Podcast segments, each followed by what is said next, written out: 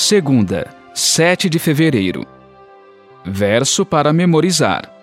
Temos esta esperança por âncora da alma, segura e firme, e que entra no santuário que fica atrás do véu, onde Jesus, como precursor, entrou por nós, tendo se tornado sumo sacerdote para sempre, segundo a ordem de Melquisedeque.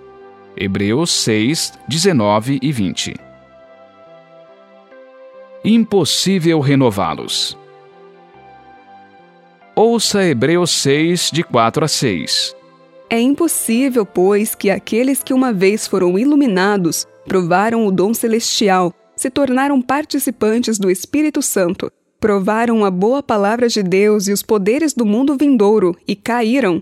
Sim, é impossível outra vez renová-los para arrependimento, visto que, de novo, estão crucificando para si mesmos o Filho de Deus e expondo-o à zombaria. Mateus 16, 24 Então Jesus disse aos seus discípulos: Se alguém quer vir após mim, negue a si mesmo, tome a sua cruz e siga-me. Romanos 6, 6 Sabendo isto, que a nossa velha natureza foi crucificada com ele, para que o corpo do pecado seja destruído e não sejamos mais escravos do pecado. Gálatas 2:20 Logo, já não sou eu quem vive, mas Cristo vive em mim. E esse viver que agora tenho na carne, vivo pela fé no Filho de Deus, que me amou e se entregou por mim. Gálatas 5:24 E os que são de Cristo Jesus crucificaram a carne, com as suas paixões e os seus desejos.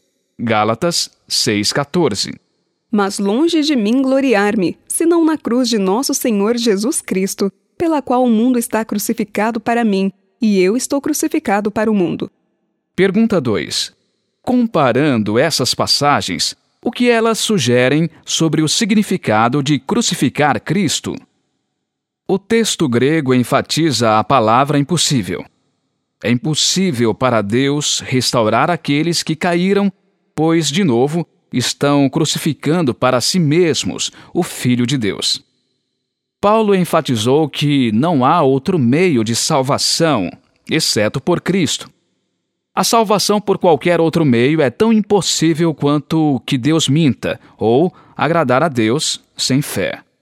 Crucificar novamente o Filho de Deus é uma expressão figurativa que busca descrever algo que acontece na relação pessoal entre Jesus e o crente. Quando os líderes religiosos crucificaram Jesus, o fizeram porque ele representava uma ameaça à sua supremacia e autonomia. Desejavam eliminá-lo e destruir o inimigo poderoso e perigoso. O Evangelho desafia a soberania e autodeterminação de uma pessoa no nível mais fundamental. A essência da vida cristã é tomar a cruz e negar a si mesmo. Isso significa crucificar o mundo, a velha natureza e a carne, com as suas paixões e os seus desejos. O propósito da vida cristã é que soframos uma espécie de morte. A menos que experimentemos essa morte para o eu, não podemos receber a nova vida, que Deus deseja nos dar. A luta entre Jesus Cristo e o eu é uma batalha espiritual mantida até a morte. É uma batalha difícil, que não se ganha de uma vez. Essa passagem não se refere à pessoa que às vezes falha na batalha contra a velha natureza e a carne.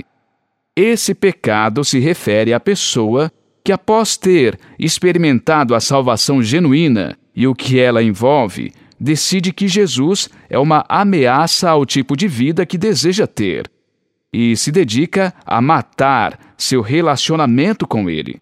Ou seja, enquanto a pessoa não escolher se afastar totalmente de Cristo, ainda há esperança de salvação.